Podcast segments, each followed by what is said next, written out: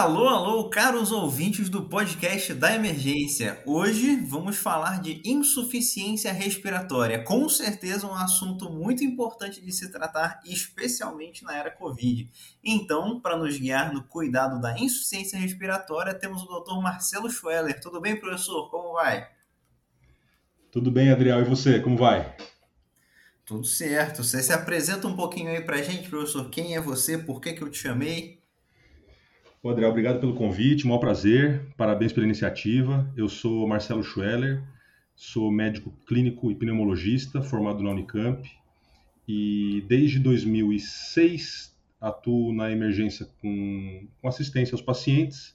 E desde 2007 com preceptoria de alunos e residentes da Unicamp. E nos últimos anos, inclusive, participando da residência de medicina de emergência depois que essa que essa especialidade virou definitivamente uma especialidade.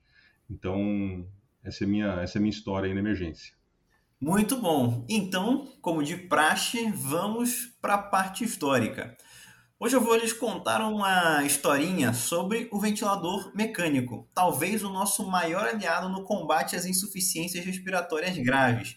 Veja, antigamente, se uma pessoa entrasse em insuficiência respiratória, não tinha muito o que se fazer a morte era um processo agonizante para o paciente e para aqueles ao redor assistindo. Mas algumas pistas surgiram já no século XVI com Vesalius, o pai renascentista da anatomia. Em seu trabalho monumental chamado De Humani Corporis Fabrica, ele coloca uma passagem na qual diz que se um animal desfalece, pode-se trazê-lo de volta à vida fazendo um buraco na traqueia, colocando um cano por esse buraco e então assoprando. E com o movimento do pulmão, o coração volta a bater. Sensacional, não? Pena que essa passagem na sua obra não causou tanto impacto e a traqueostomia associada à ventilação positiva ficou esquecida por alguns séculos.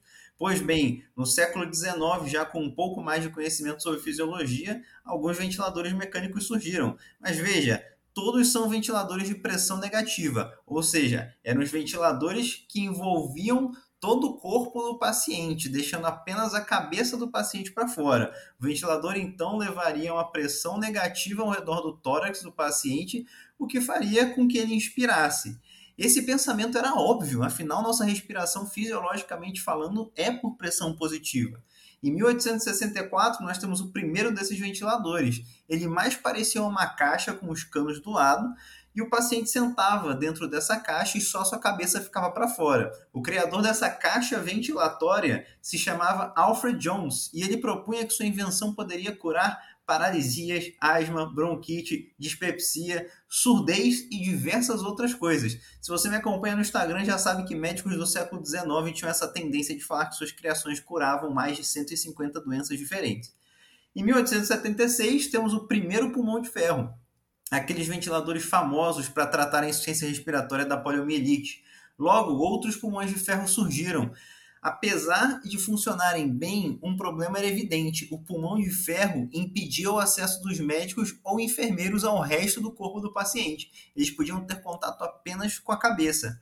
Então, um gênio, e aqui eu deixo para você decidir se eu estou sendo sarcástico ou não, criou a sala ventilatória. É isso mesmo, era uma sala na qual a cabeça do paciente ficava para fora e o corpo do paciente para dentro e a sala tinha um maquinário complexo que conseguia gerar uma pressão negativa para fazer o paciente inspirar. Assim estava resolvido o problema de acessar o corpo do paciente. Era só entrar na sala. Algumas foram até construídas para poder acoplar mais de um paciente ao mesmo tempo. Bem, mas o que fez a ventilação mecânica disparar?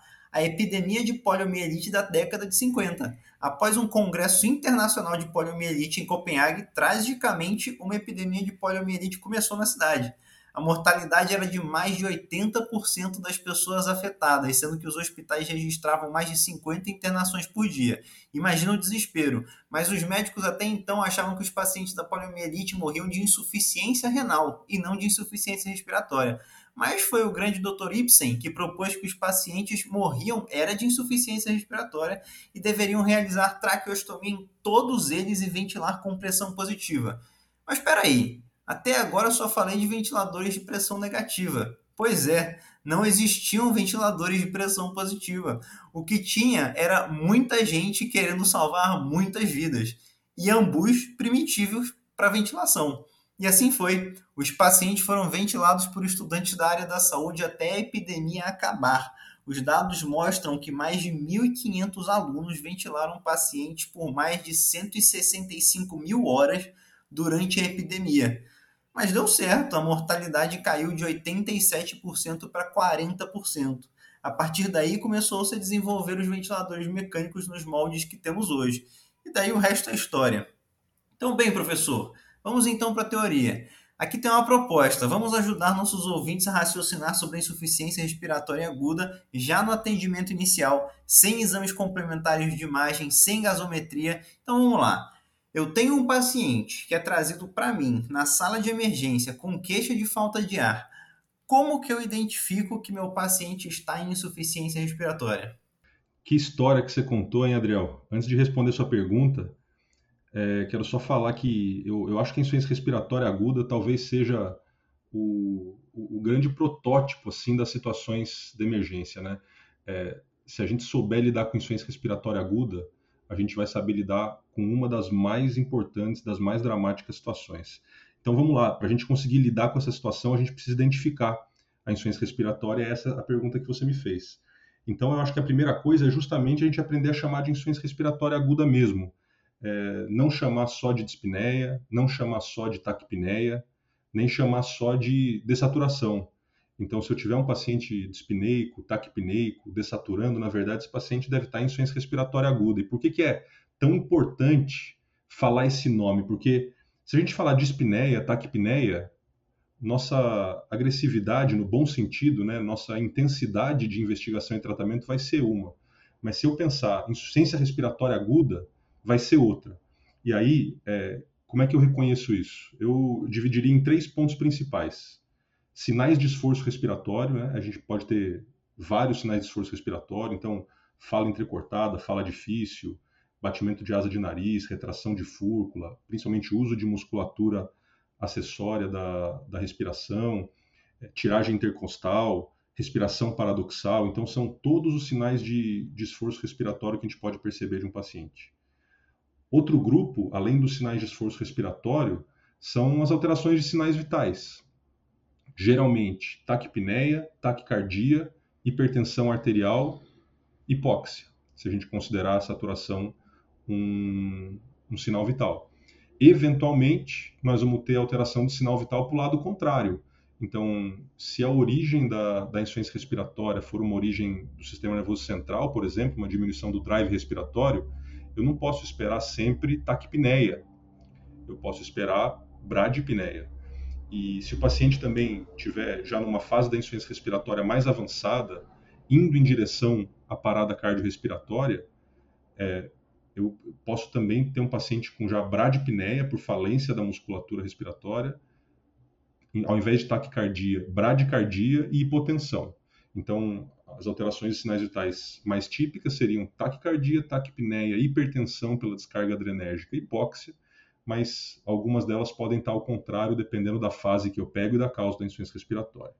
E por último, então, sinal de esforço respiratório, alteração de sinal vital e alteração do nível de consciência.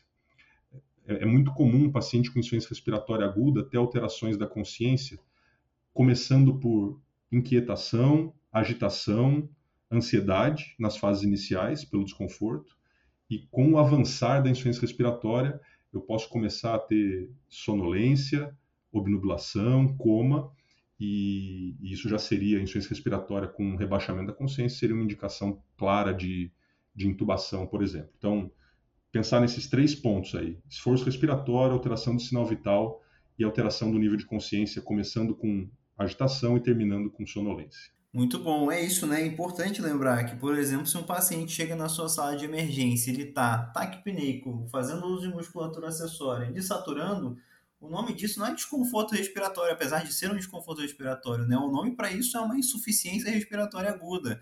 E aí tem que ligar várias chavinhas e pensando o que está causando isso, a gente vai conversar sobre tudo isso, mas entender que a nossa medida tem que ser mais agressiva, mais intensa. Você não precisa esperar uma gasometria para ver se está é, realmente com uma alteração respiratória na gaso, se está desaturando na gaso, se está com a PGO2 baixa. Não, a sua, o seu diagnóstico de insuficiência respiratória é no olho, é vendo o paciente e examinando.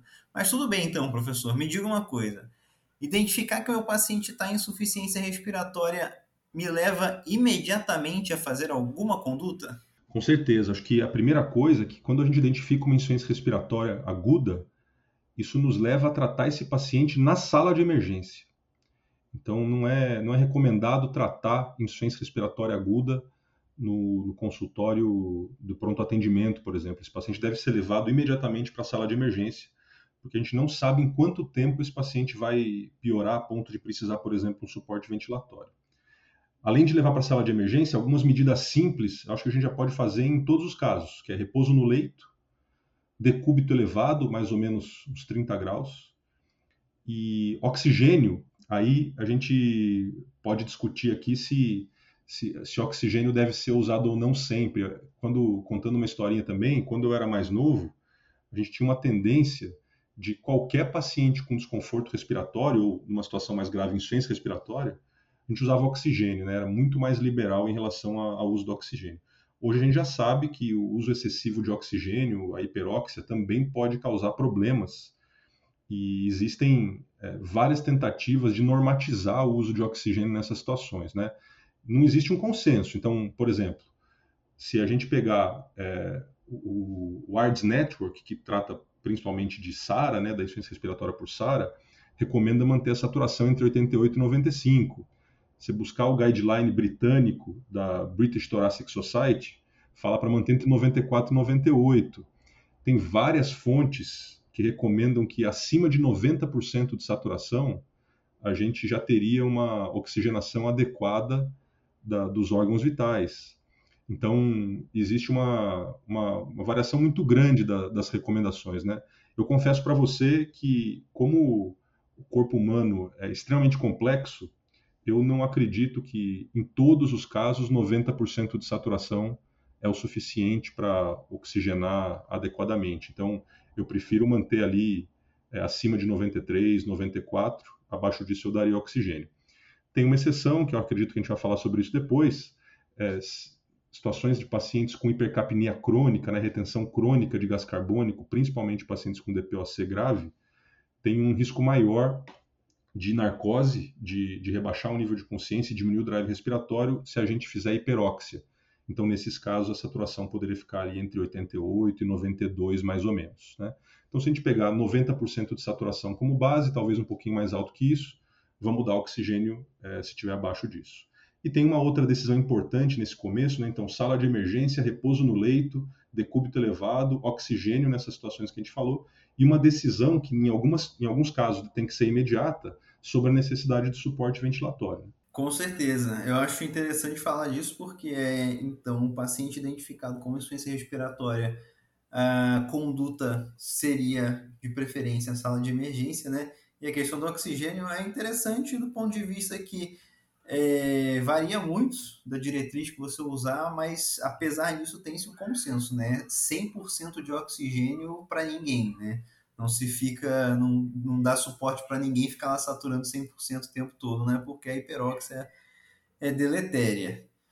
Mas enfim, eu identifiquei então que meu paciente está em insuficiência respiratória, professor, iniciei o oxigênio ou não, mas a insuficiência respiratória é uma síndrome, alguma coisa está causando-a. Como eu organizo o meu pensamento para tentar descobrir essa causa da minha insuficiência respiratória? André, eu acho que essa pergunta é uma das perguntas que sobre as quais eu mais me debrucei nos últimos anos. É, eu gosto do tema e, e, eu tenho visto que talvez o, o, principal erro que a gente comete em pacientes com insuficiência respiratória aguda, é, em outros casos também, em outras síndromes também, mas vamos falar dessa, né? Seria a gente chutar o diagnóstico e ficar com aquela ideia na cabeça. Vou dar um exemplo. Se a gente pegar um paciente uma paciente do sexo feminino, de meia idade, que usa reposição hormonal, teve uma viagem prolongada e chega em insuficiência respiratória, muitos de nós vão pensar em embolia pulmonar como a causa dessa insuficiência respiratória. E, sem dúvida, embolia pulmonar é uma das causas que a gente precisa pensar numa situação dessa. O problema é que se a gente aposta todas as nossas fichas em uma causa, a gente pode atrasar o diagnóstico definitivo e vamos dizer que depois de algum tempo a gente leva essa paciente para angiotomografia, essa angiotomografia vem negativa para embolia pulmonar. Um exame de boa qualidade negativo para embolia pulmonar. É como se a gente tivesse começado do zero de novo. Um outro problema é que quando a gente fica muito focado em uma hipótese, que pode ser insuficiência cardíaca, que pode ser embolia pulmonar ou outra, o nosso cérebro tem um, é, é, ele é programado para economizar energia.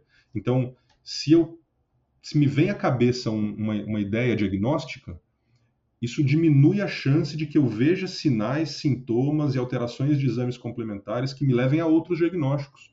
Meu cérebro vai ficar mais aberto a encontrar aquele diagnóstico que eu pensei inicialmente.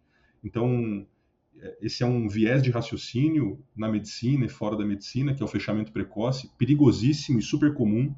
Então, tomar muito cuidado com isso é super importante a gente ter a capacidade de reconhecer um padrão e, e, ter uma ideia rápida de um diagnóstico, como esse de embolia pulmonar que eu falei.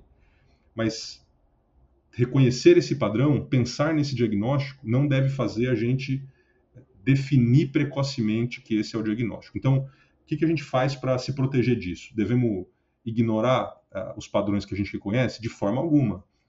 Mas a gente deve ter na nossa mente um esquema mental, um, um processo de raciocínio um framework que, que, que leve a gente, que conduza a gente para o diagnóstico com hipóteses mais prováveis e hipóteses menos prováveis. E aí, a, o, o, processo que eu uso para diminuir a chance de eu errar é o seguinte: é, eu diria para você que o primeiro passo seria descartar uma insuficiência respiratória aguda causada por uma obstrução de via aérea alta, né? Que é uma situação dramática, um corpo estranho, alguma outra obstrução de via aérea alta. E descartado isso, pela história, pelo exame físico, eventualmente laringoscopia e tal, é, eu penso, faria uma primeira pergunta, que é assim, é uma insuficiência respiratória aguda com edema pulmonar ou sem edema pulmonar, né? Ou, pensando de uma forma mais simples ainda, pulmão está úmido, está molhado ou pulmão está seco? E se, se o pulmão tiver úmido, né, se eu tiver edema pulmonar, e isso eu vou ver principalmente com a ausculta pulmonar e eventualmente com ultrassom point of care, vai para o caminho de insuficiência respiratória com edema pulmonar, e aí tem um segundo passo que é pensar, é um edema pulmonar de causa inflamatória, geralmente SARA, causada por sepse, politraumatismo, politransfusão, pancreatite, né? então edema pulmonar inflamatório, ou um edema pulmonar cardiogênico, e buscar causas de insuficiência cardíaca aguda. Então, esse seria o lado do, do pulmão molhado, né? O outro lado desse fluxograma seria com o pulmão seco. Então, eu não encontro edema pulmonar na minha ausculta ou não encontro edema pulmonar no ultrassom point of care, à beira-leito. Eu tenho um pulmão seco. E aí, é, a segunda pergunta que eu faria nesse, nesse caso de pulmão seco seria se o paciente sibila ou não sibila. Se o paciente sibilar, eu vou pensar em doenças obstrutivas pulmonares, né? Então, exacerbação aguda de asma, exacerbação aguda de DPOC. E se o paciente não sibilar, vou pensar, por exemplo, em embolia pulmonar e pneumotórax, que são outras causas de pulmão seco. Claro que quando eu falo sibila ou não sibila, isso é uma simplificação. Isso é a forma como esse fluxograma está na minha mente. Mas eu estou preparado para o fato de que asma e DPOC podem não sibilar, principalmente numa situação muito grave eu estou preparado para o fato de que insuficiência cardíaca pode sibilar, que embolia pulmonar pode sibilar. Então, esses fluxogramas, assim como qualquer guideline, não deve ser levado a ferro e fogo, mas é uma forma da gente ter na nossa cabeça um guia de, de raciocínio e a partir disso, né, descartei obstrução via de via aérea alta. É, tenho edema pulmonar, sim ou não? Aí vou para inflamatório ou cardiogênico. E se o pulmão tiver seco, eu vou sibila ou não sibila, pensando em asma e DPOC sibilando, pneumotórax, embolia pulmonar não sibilando. É, feitas essas exceções que eu falei, né, que, que, pode confundir a questão do sibilo, eu acho que é uma forma que os diagnósticos mais importantes estão na minha mente. Claro que eu não cobri aqui todos os diagnósticos possíveis que causam insuficiência respiratória aguda, mas honestamente, se a gente tiver na nossa cabeça esses diagnósticos e, e souber fazer o diagnóstico diferencial deles, a gente vai ter visto talvez 98% das causas de insuficiência respiratória aguda no pronto-socorro. Então, seria o primeiro passo seria ter na cabeça um framework, e o meu é esse aí. Muito bom. O seu é esse daí, é o que eu uso também, até porque você me ensinou. Mas vamos lá. Meu paciente, ele é... vamos pensar aqui agora então, se meu paciente está no pronto-socorro comigo, apresenta um pulmão seco, daí eu fico inicialmente com quatro hipóteses diagnósticas principais, certo? É uma crise de asma, ou é um DPOC, também podendo ser TEP ou pneumotórax. Vamos começar de asma, então. Para tratar asma, eu faço o quê? Eu dou um puff de salbutamol e acabou? Vamos lá. É bem mais que um puff, né? É, uma, uma, coisa importante, a base do tratamento de exacerbação de asma no, no pronto-socorro, com insuficiência respiratória, é broncodilatador de ação curta em dose alta. Né? Então, eu te diria para começar aí pelo menos com 6 a 8 doses, né? 6 a 8 puffs de salbutamol spray, por exemplo, que a gente tem usado na, na emergência, né? E isso pode ser repetido depois de alguns minutos, conforme a resposta do, do paciente.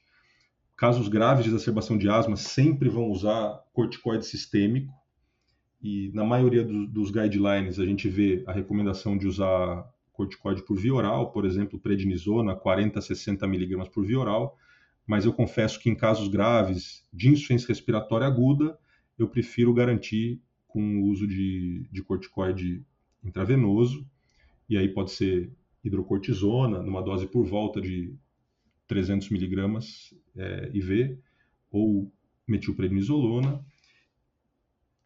Essa seria a base, né? Aquela, aquilo que eu falei antes, sala de emergência, repouso no leito, decúbito elevado, considerar oxigênio, dose alta de beta-2 agonista inalatório, corticoide sistêmico, é a base do tratamento. Aí, eventualmente, a gente usa sulfato de magnésio, 2 gramas em dose única.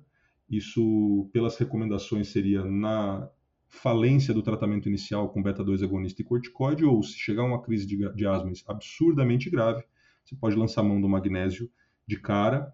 E tem a possibilidade do hipratrópio, né, do famoso atrovente, que é, não diminui mortalidade, mas tem um, uma broncodilatação a mais, né, junto com o beta-2 agonista, e poderia diminuir é, alguns desfechos relacionados à internação, desfechos negativos. Né? Então, esse seria a base do tratamento de asma. Não está no roteiro que eu te mandei, mas eu preciso fazer essa pergunta, até porque eu acho que é importante do, do ponto de vista para ensinar. E a terbutalina não entra, não? Terbutalina, eu vou te confessar também que eu usei isso quando eu era residente. É um beta-2 agonista que é, que é por via sistêmica, né? não é inalatória. Então, isso pode ser feito intravenoso, inclusive. Na época, a gente chegou a usar isso em bomba de infusão quando, quando eu era residente. E hoje já temos bastante evidência de que usar beta-2 agonista por via que não seja inalatória, você potencializa efeitos colaterais e não aumenta ou até diminui o efeito broncodilatador, que é o que você quer buscar. Então, a não ser em uma situação dramática que você talvez não tenha, por algum motivo, não tem condição de fazer broncodilatador por via inalatória, não sei, não consigo pensar numa situação como essa. Até me deu um arrepio aqui só de imaginar essa possibilidade. Mas a princípio não é para usar. É, é, menos efeito benéfico e mais efeito colateral. Também, junto, junto com isso, eu não sei se você já chegou a usar isso na sua vida, Adriel, mas é, até não muito tempo atrás a gente usava aminofilina, por exemplo, né? que é uma medicação é, com, com efeito broncodilatador, mas com um perfil de, de toxicidade complicado e com, com, efeitos colaterais graves, inclusive arritmias, é, com efeito broncodilatador discreto. Então, se alguém ainda estiver usando, eu, eu, sei que ainda existe, é, não recomendo, tá? Tá certo, eu acho que isso é importantíssimo de, de ser falado também, porque eu vi muita gente usando o terbutalina no, no Covid. Mas, enfim, vamos continuar aqui. Se o pulmão do meu paciente agora que é seco, em vez de asma, for DPOC, o que, que vai mudar no meu cuidado? Eu acho que bastante gente pensa no tratamento da exacerbação de DPOC de uma forma semelhante à exacerbação de asma, e, e tudo bem começar pensando assim, mas não é igual, e, é, e eu tenho certeza que é por isso que você está me fazendo essa pergunta. Então, continuamos usando broncodilatador, beta-2 agonista de curta ação por via inalatória, continuamos usando corticoide sistêmico, continuamos usando oxigênio se o paciente tiver hipóxia, E aí é, temos um cuidado a mais para aquela questão que a gente citou lá no início, que é o, o risco de, de, de piorar a hipercapnia. Então, vou explicar um pouquinho sobre isso. Quando o paciente tem DPOC, alguns pacientes que fumam têm DPOC. Alguns pacientes que têm DPOC têm DPOC grave a ponto de ter hipóxia. E alguns desses pacientes que têm hipóxia evoluem com hipoventilação e também têm retenção crônica de CO2 e bicarbonato alto, que é a compensação metabólica dessa acidose respiratória crônica. Né? Então, seriam os retentores crônicos de CO2. O que acontece? Esse paciente que que tem um CO2 alto por muito tempo, não estou falando de situações agudas, estou falando de situação crônica. Então, paciente com DPOC é muito grave, tem a retenção de CO2 cronicamente. O centro respiratório, eu vou simplificar a forma como a gente entende esse, esse mecanismo, tá? tem outros mecanismos junto, mas o centro respiratório deixa de responder a, a mudanças na concentração do CO2 e passa a responder, ou seja, a mandar a gente respirar pela baixa concentração de oxigênio. Se a gente pegar então um paciente com CO2 alto cronicamente e que tem hipóxia crônica também, e a gente aumentar muito o PO2, a saturação desse paciente, pode ser que esse centro respiratório dele, que agora só responde à hipóxia, ou seja, a respiração só funciona guiada pela hipóxia, a gente desliga o centro respiratório, é um paciente que vai reduzir o drive respiratório, ter bradipneia, reduzir o nível de consciência, e é isso que a gente chama de, de narcose, né? Seria um paciente com retentor crônico de CO2, com, usando um fluxo alto de oxigênio e rebaixando o nível de consciência, um quadro extremamente grave. Então, na asma, a gente pode usar o oxigênio com aquelas é, recomendações que a gente já falou, com um pouco mais de liberalidade, mas aqui no DPOC, principalmente situações de, de retenção crônica, cuidado com o fluxo. Preferir o catéter de oxigênio, ou mesmo que for usar outra, outra modalidade de oxigênio, usar baixo fluxo de oxigênio. Tá? Não são todos os pacientes com DPOC que fazem isso, mas é uma situação para a gente ficar mais atento. E aí, além dessa, dessa diferença do risco de narcose, a gente tem duas outras diferenças em relação ao quadro de asma, que seria uma maior liberalidade para o uso de antibiótico, e não estou falando aqui para dar antibiótico sem pensar, mas a infecção, principalmente infecção brônquica ou pulmonar, é, geralmente brônquica, infecção é, uma, é a causa mais comum de exacerbação de DPOC. Então, claro, pode ser viral, pode. Tem outras causas de exacerbação de DPOC que não sejam infecção? Claro que tem. Numa situação de um DPOC, de uma exacerbação leve, a gente tem todo o tempo do mundo para observar a evolução, buscar outros desencadeantes e avaliar com mais calma. Mas num paciente em franca insuficiência respiratória aguda, um paciente que talvez, talvez já seja grave cronicamente, com desnutrição, talvez a gente não tenha tempo suficiente para reavaliar nossas condutas. Então, pacientes com DPOC grave, ambulatorialmente já grave, chegam com insuficiência respiratória franca no pronto-socorro, eu já daria o antibiótico é, de cara e depois a gente reavalia e se tivermos segurança de que não tem infecção, retiramos. Então, somos mais liberais no antibiótico na exacerbação de DPOC. E por último, é, na asma não existe essa recomendação clara, mas no DPOC exacerbado com insuficiência respiratória existe, que é a indicação da ventilação não invasiva. Né? Então, a exacerbação de DPOC é uma das causas com evidência forte de benefício do uso de ventilação não invasiva na sala de emergência. Então, com DPOC, seria isso para resumir. Muito bom, muito bom. O TEP e o pneumotórax eu vou deixar para episódios específicos sobre eles. Mas já sabemos então cuidar de um paciente com insuficiência respiratória aguda com pulmão seco por asma ou DPOC. Agora, professor, vou pedir para você me falar, e o pulmão úmido, como que a gente tenta chegar nesse diagnóstico? Aí é um, é um tema que eu sei que você gosta e, e tem a ver com a sua proposta do, desse episódio do podcast, que é justamente a gente tentar pensar é, sem usar obrigatoriamente exames complementares, e nesse caso principalmente a gasometria, né, Adriel? Eu sei que é um tema que, que é importante para você.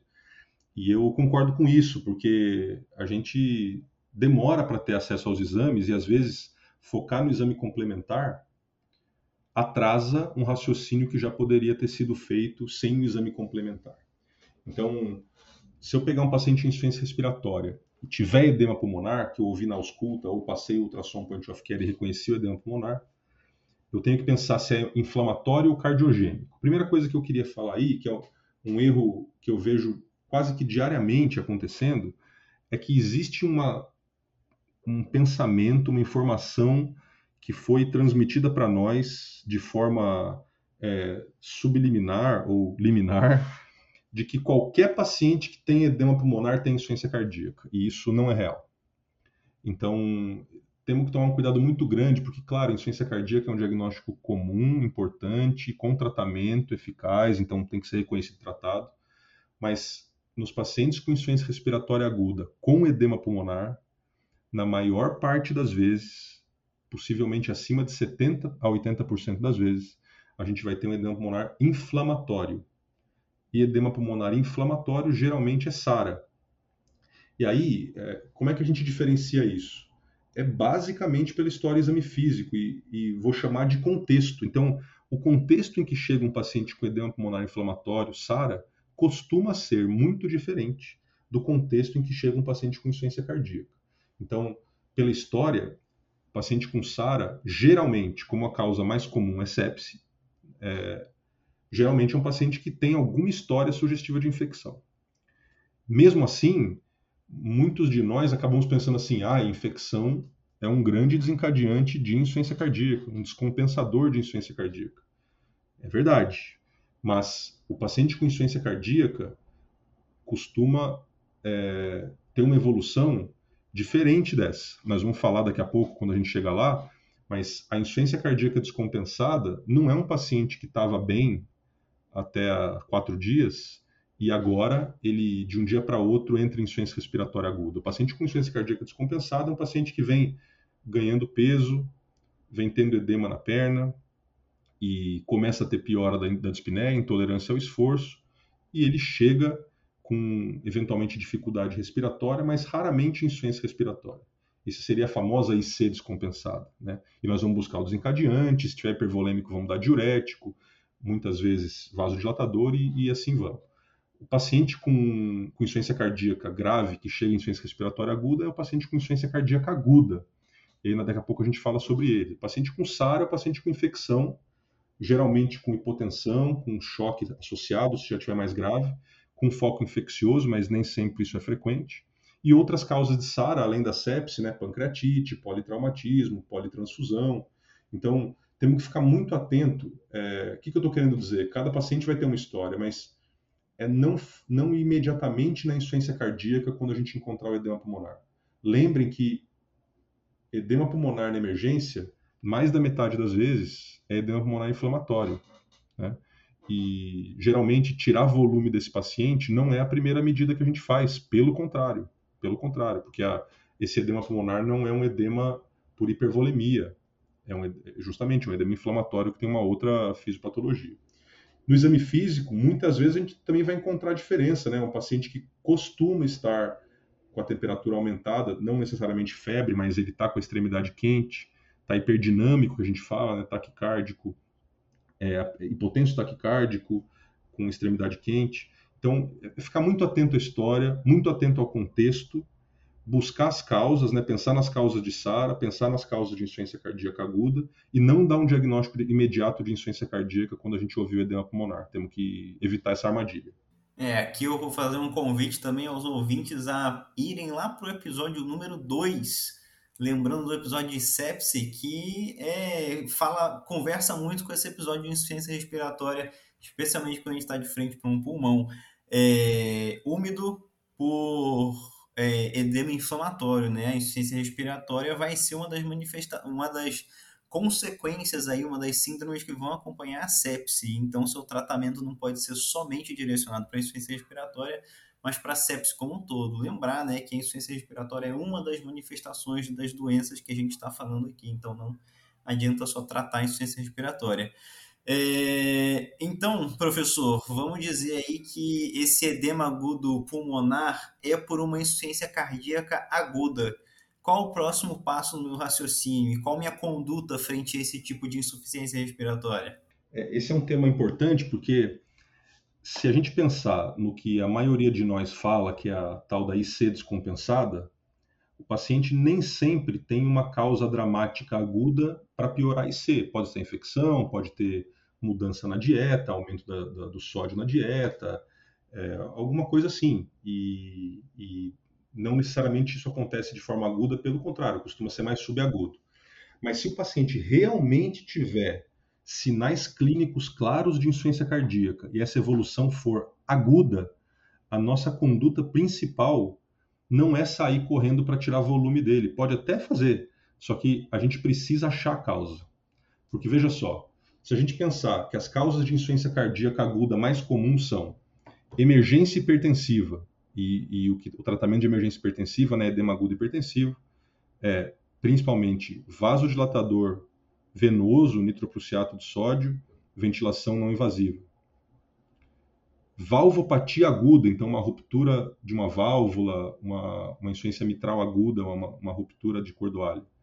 Tratamento é, talvez tenha que ser até eventualmente cirúrgico.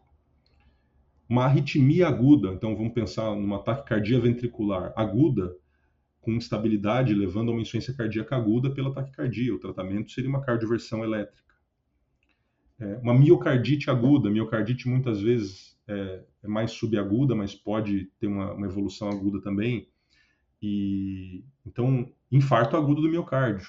O tratamento principal seria reperfusão, ou, ou por via de angioplastia, ou por trombólise, se a gente não conseguir angioplastia rápida. Então, o que eu estou querendo dizer é que que costuma ser feito, que é o paciente chega no pronto-socorro, tem edema pulmonar, faz furosemida, se for um caso de insuficiência cardíaca aguda, não vai funcionar.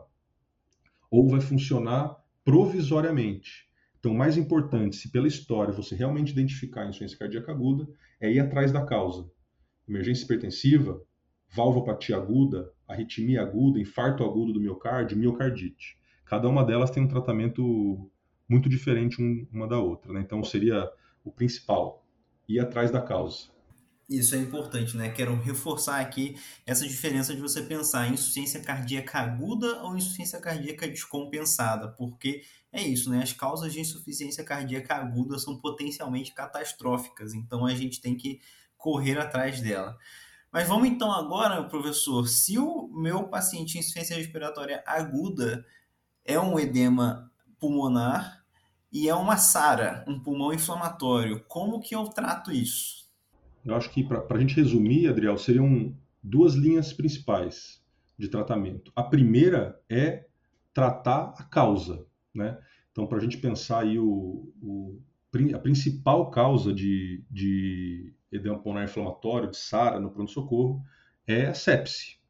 E, e, o tratamento da sepse está cada vez mais claro que precisa ser agressivo, rápido, intenso e imediato, né? Então, tratar a causa, eu diria para você que é a, a, o tratamento mais importante. E aí a outra linha seria a questão do suporte ventilatório. É, essa é uma decisão, uma decisão clássica assim no pronto socorro, que é quando que a gente intuba um paciente, né? A gente não vai conseguir esgotar esse assunto aqui, nem era o nosso, nosso foco principal. A gente tem um episódio sobre isso é... aí também, o ouvinte que quiser o episódio número 3. Então, voltem lá no episódio número 3 para ver. Mas, assim, tem situações em que a gente não pode esperar para entubar. Então, o paciente chega em insuficiência respiratória aguda, numa situação pré-parada cardiorrespiratória, você talvez já entre com vasopressor e já pense em intubação. Paciente com insuficiência respiratória aguda e rebaixamento grave da consciência, sem proteção de via aérea, vai ser intubado. Mas na maioria das vezes a gente tem ali um tempo, alguns minutos, algumas horas para tomar essa decisão. E a decisão de intubação desses casos de SARA é uma decisão interessante porque, é, mesmo que o paciente não esteja pré-falência respiratória ou pré-parada cardiorrespiratória, a gente já intubou esse paciente antes. A gente não vai esperar chegar nisso. Por que, que eu estou querendo dizer isso? Porque, além dessas recomendações de intubação imediata, tem uma indicação de intubação que é muito importante, que é a previsão de evolução. O que, que eu estou querendo dizer com isso? Se eu tenho um paciente que chega com uma exacerbação de asma grave, eu sei que a exacerbação de asma grave quase sempre responde muito bem ao tratamento e, principalmente, responde muito rápido ao tratamento. Então, a não ser que eu tenha uma situação dramática é, de falência respiratória, de fadiga e falência, eu entro com o tratamento que a gente comentou para exacerbação de asma e esse paciente melhora e melhora rápido. Mas um paciente com SARA, ele mesmo que não esteja nesse momento com falência da musculatura respiratória, com respiração paradoxal, não esteja saturando 80%, mesmo que ele não esteja assim, a previsão é de que ele piore, de que ele evolua com hipóxia grave, de que ele piore muito a complacência pulmonar e, principalmente, que essa evolução aconteça ao longo de dias 7, 8, 10, 14 dias. Então, é muito excepcional a gente pensar em conduzir um caso grave de SARA sem ou um caso de SARA, porque SARA é grave, né? Sem ventilação com intubação e pressão positiva. Então pensem sempre nisso, né? Se a causa da insuficiência respiratória é grave, mas é rapidamente reversível com tratamento muito eficaz, eu posso adiar a intubação na maioria das vezes. Mas no caso de SARA, uma, que costuma piorar, evolui mal nos dias é, subsequentes e com tempo de recuperação estimado maior que uma semana, dificilmente esse paciente fica sem suporte ventilatório. Então, em resumo, tratar agressivamente, rapidamente a causa e suporte ventilatório precoce, não precisa ser geralmente imediato, mas não esperar esse paciente chegar numa situação de falência respiratória, hipóxia prolongada para fazer intubação. E aí, é claro, é muito importante, é, tem um, o, o, tratamento ventilatório em si, eu não lembro se, se, você já falou sobre isso em algum outro episódio, mas tem uma forma é, eficaz de ventilar, ventilar SARA, é um tema complexo, mas basicamente com volume baixo, pressão baixa, PIP alto, tem, tem uma série de coisas importantes aí para diminuir ainda mais a mortalidade desses pacientes que vão para o ventilador. Muito bom, não. Realmente a gente ainda não tem um episódio de ventilação mecânica em si. Estou pensando ainda como elaborar de uma forma que fique fácil, porque para mim aprender ventilação mecânica precisa ser algo um pouco visual também é muita ondinha, é muito número que se você ficar só ouvindo, só imaginando, acho que confunde um pouco. Mas enfim, professor, a gente conseguiu abordar aqui como pensar de uma forma sistemática a insuficiência respiratória aguda e como pensar nas causas dessa insuficiência respiratória. Quero reforçar aqui para o ouvinte que a insuficiência respiratória é uma síndrome, não precisa de exames para ser diagnosticada e, mais importante, alguma coisa está levando ao quadro de insuficiência respiratória aguda. Então, não adianta só dar o suporte de oxigênio e ficar por isso mesmo. Tem que correr atrás da causa. Professor, você tem algum comentário a mais aí para fazer? Só te agradecer pelo convite, parabenizar pelo podcast, que está muito legal e estou à disposição. Um abraço para todos, para você, Adriel. Muito obrigado pela sua participação, professor. Eu que agradeço aqui. Obrigado mesmo.